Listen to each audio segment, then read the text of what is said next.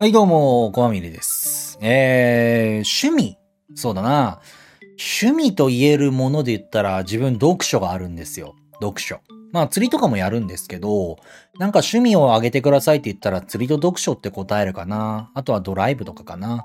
何も考えんずに、あのーぼーっと車走らせるのも楽しいしね。で、やっぱ、読書の何がいいかって、それこそ今さ、あのなんだろう。日本ってさ、識字率、文字を認識する能力ってのが、世界に比べてもズバ抜きで高いのよ。うん。ね。識字率ってのは、ズバ抜けで日本って高いんだけど、けどその、識語力というか、うん。その文章を読む、活字を読む、文章を読む、文脈を読み取るとかさ、そういう能力って、あの、もう世界でも下のレベルだと思うんだ。俺は。そういうのを測ってないから何とも言えんないけど、けど、その、識字率に対して、ね、言葉を理解しとるのって、その言語を理解しとるのに言葉を理解しないみたいなさ。うん。そういうバグが発生しとるわけよ、日本とかって。うん。けどさ、なんて言えばいいんだろうな。その中でも読書ってのはさ、まさにさ、別にね、個人的には、だからそれこそ俺なんて、あ別にそのね、本を読んどるわけじゃないのよ、活字で。ね、活字の本をパラパラめくってるわけじゃないのよ。ページをめくってるわけじゃないのよ。オーディオブック。うん。ナレーターさんが読み上げた、その本を耳で聞いてるだけなんですよ。うん。けどそれも正直、読書ではあると思っとる。俺は。なんでかっていうと、もう中のものの本質の話で、やっぱ、読書から得られるものって何かって言ったら、他人の経験だったり、うん。ね。自伝とかだったら他人の人生だったりとか、えー、けん、あのね、他人の経験だったりとか、えー、研究だったりとか、ね。それこそ、えー、他人が作った物語だったりとか、ね。自分の中にはないものを外からもたらしてくれるっていうのが、やっぱ読書とかの本質なわけよ。だから俺はなんて言うんだろう、いい言葉が思い浮かばんからできとらないけど、俺はどちらかといえば物語がすごい好きだから、だから、えーっと、アドベンチャーゲームの実況やってるチャンネルとかも、YouTube チャンネルとかもあるし、うん。で、自分自身もアドベンチャーゲームとかそういうね、あの、可愛い女の子がワイワイつってね、あの、ね、あの、吸ったもんだを繰り広げる物語がすごい好きで、選んどる本とかも、まあ、ライトノベルとかも結構読んだりするけど、普通の文学とかも読んだりするし、うん。まあ、その反面、なんかその研究書だったりとかさ、ね、なんかそういうのもたまにオーディオブックであるから、読んだりするわけよ。まあ、ただ自己啓発とかは読まんかな。うん、自己啓発とかはね、なんて言うんだろう。なんか話変わってくるからさ。うん。ああいうのはちょっとね、流し読みとかになる方が多いかな。流し見、読むというのは見るだけ。うん。その人だけのものだったりするからさ。ね。なんかその、なんて言うんだろう。俺が別に本田宗一郎の自伝を読んだからっつってさ、ね、本田宗一郎の本を読んだからっつって俺が本田宗一郎になれるかって言ったらそんなわけじゃないからさ。うん。けどその本の伝えようとしてる物事の本質みたいなのってさ、あの、語り部が違うだけで、語る人間が違うだけで本質が一緒だったりするわけよ。その共通点を見つめるた、見つけるために読んだりとかはするけど、その書いてある本の丸ごとを鵜呑みにしたりとかはせんから。うん。割と物語がすごい好きだから俺は。どちらかといえばね。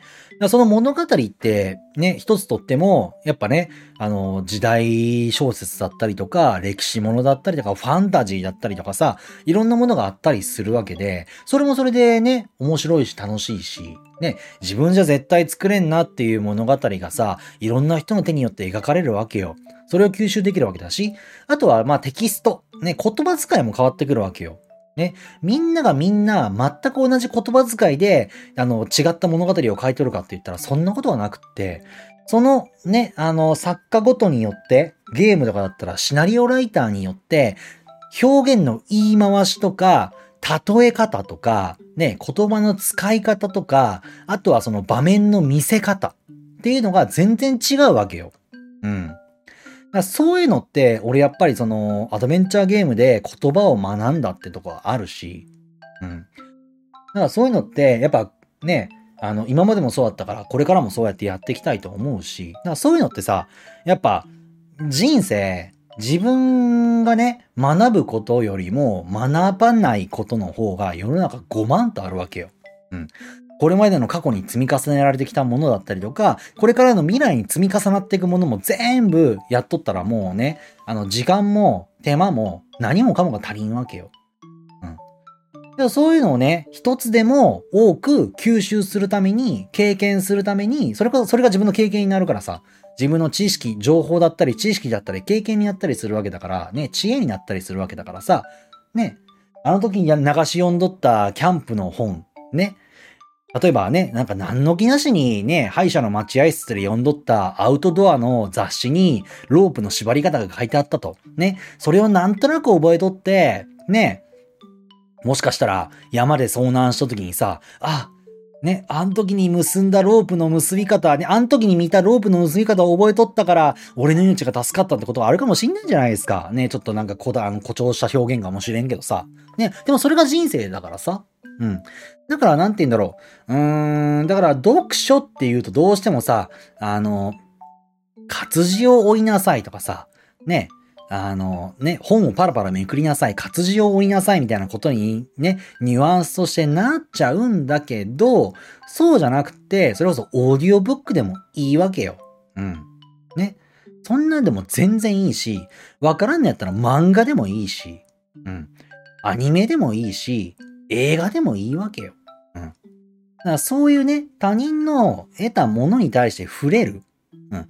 で、その中のもの、物事、本質、文脈だったりを読み解くっていうのって、あの、大事なわけよ。